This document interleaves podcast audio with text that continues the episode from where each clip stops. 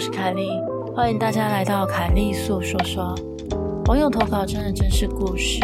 管理员每天晚上都在监视器见到诡异女人在敲门，最可怕的是打开门空无一人。希望你的耳朵能带你感受到毛骨悚然的氛围。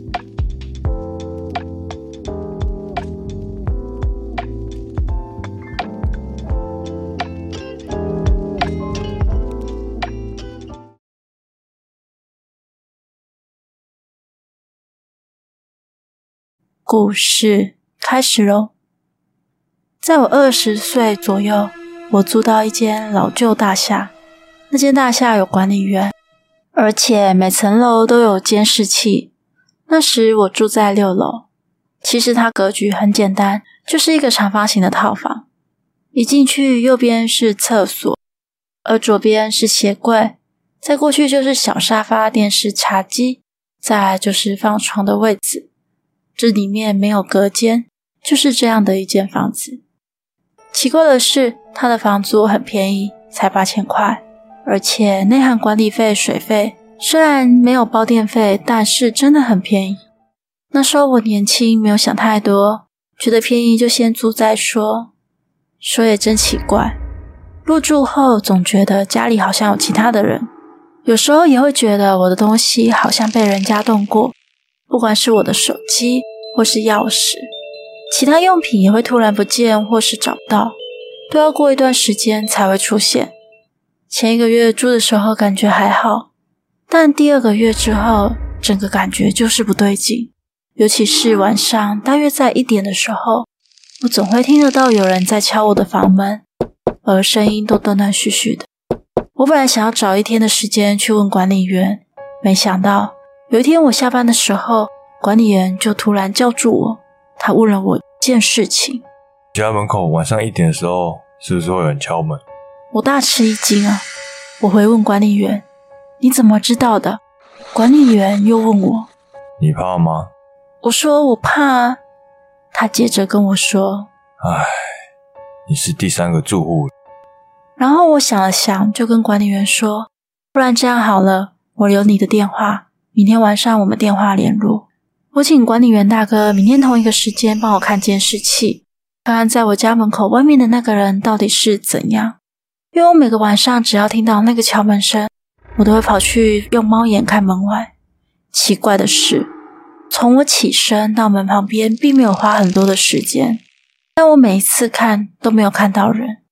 就算我听到声音跑过去，直接开门也没有人，所以我也一直觉得很奇怪。很快的时间到了，隔天，我跟管理员说：“大哥，晚上你帮我看一下监视器，如果那个人出现了，你打电话跟我说。”然后时间就到了十二点半，快到一点的时候，那个敲门声又来了，而这时候我的电话也同时响起。我一接起来，电话里是管理员大哥：“小姐，你门口外面那个人在敲你的门。”就在跟管理员大哥讲电话的同时。我人也已经来到了门边，我马上去看猫眼，可我发现根本就没有人啊！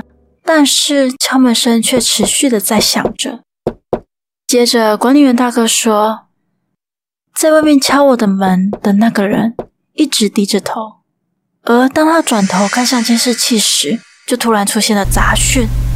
这时候管理员大哥突然声音变得很激动，在电话的那一头用着紧张也很害怕的声音说着。小姐，你快跑！你快跑！他要进去了！他要进去了！突然，我一阵鸡皮疙瘩，因为那个敲门声就跟着大哥说话的过程，由外而内的敲进来了。而在那个当下，我听到一个女生尖尖细细的笑声，那是一个会让人发毛的声音。当时我的客厅只有开小夜灯，我一转头就看到沙发边有一个黑影站在那头。那是一个年轻的女孩，她歪着头，一半的脸是血，一半的脸是空的，而且身体的四肢是支离破碎的，不是挂着血漏，就是骨头外露。她对着我说：“我好痛啊，你知道吗？这里是我家，这里是我家，这里是我家。”我吓到一时不知道该说什么，而她话音刚落。我家门铃立刻就响了。我冲过去开门，原来是管理员大哥。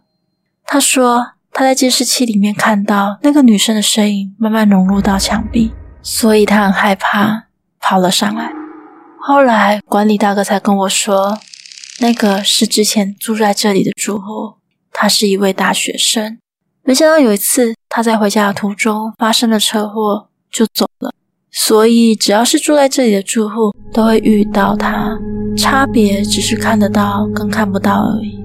之后我也搬家了，因为住在这里只会让我感到鸡皮疙瘩、毛骨悚然而已。故事结束喽。今天的节目就到这里喽，欢迎在 First Story 的留言区留言给我，也可以到 YouTube 或是 FB 粉专找我。下次你想听听什么故事呢？我们下次见喽。